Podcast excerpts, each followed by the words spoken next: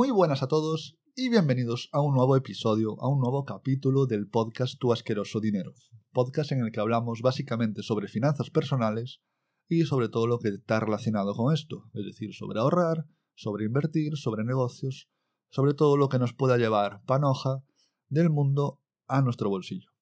Así que antes de empezar, si os interesa esto del dinero, podéis pasaros por www.javalince.com y ahí tenéis cosillas sobre la viruta. Vamos con el episodio de hoy.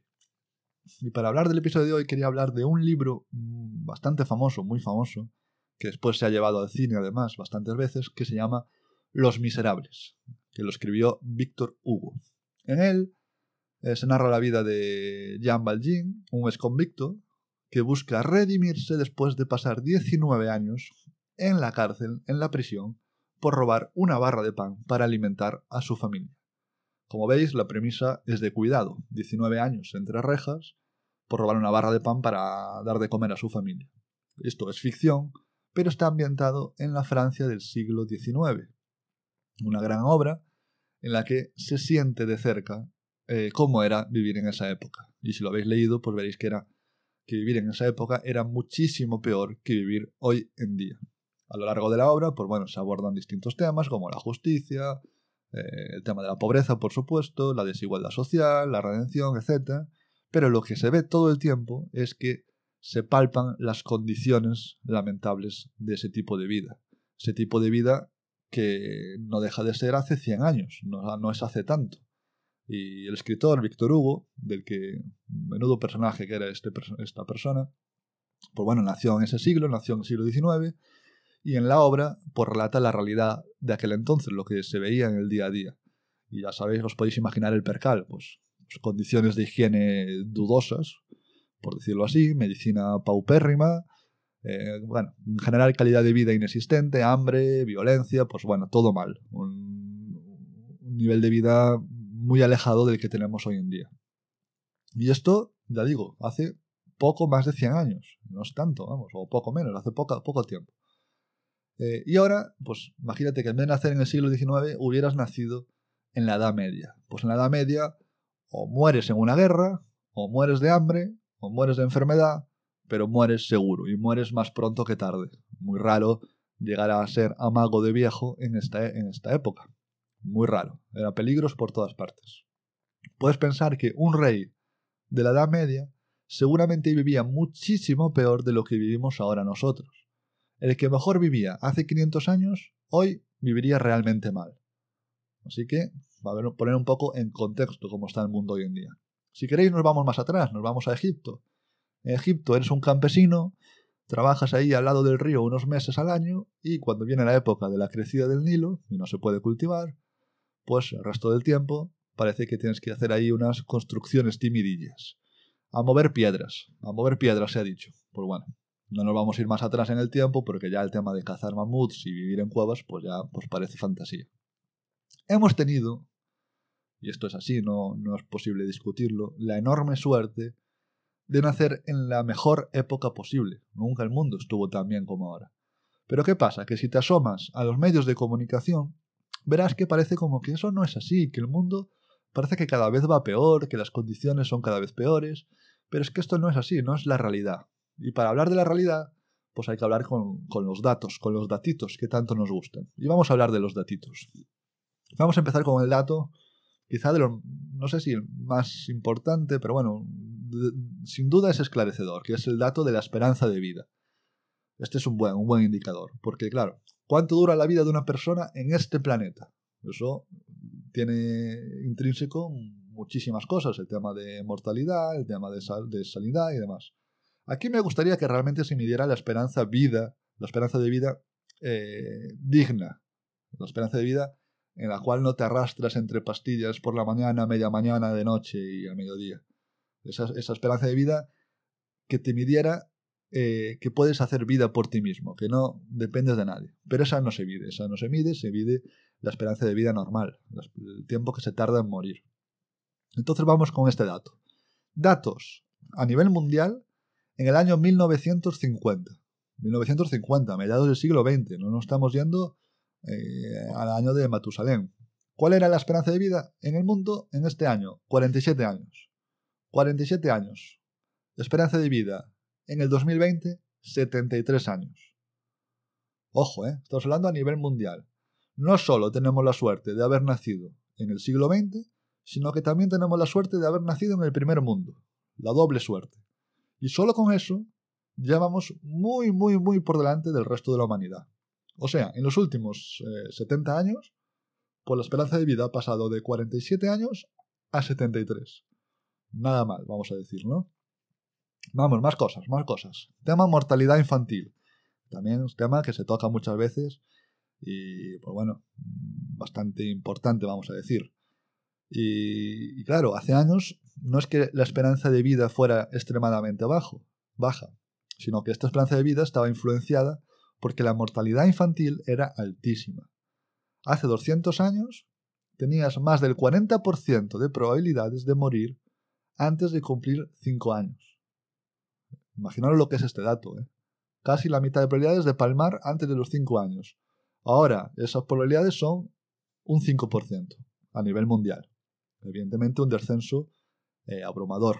Y de este, de este dato es del que bebe la esperanza de vida mucho. Claro, si, si, la mitad de los niños se morían antes de los 5 años, pues la edad media de vida pues era mucho menor. Más datos, más datos interesantes. Tema de alfabetización.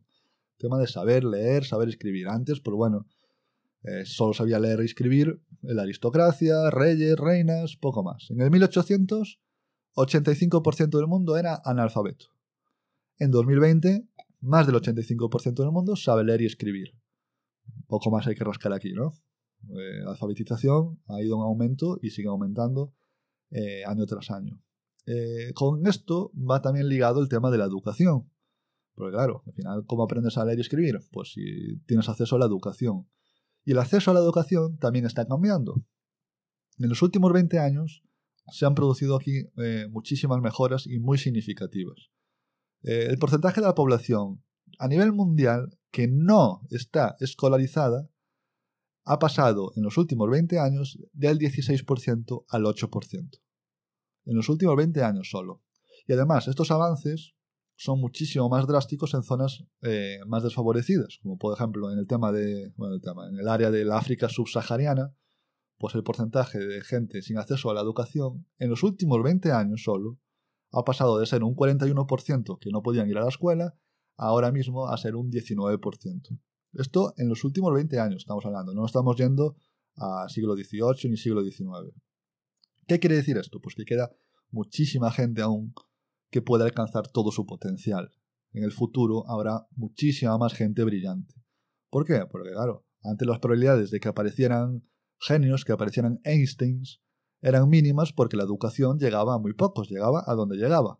Y ahora cada vez pues llega a más gente. Entonces las probabilidades de que aparezcan mentes brillantes pues son cada vez más altas.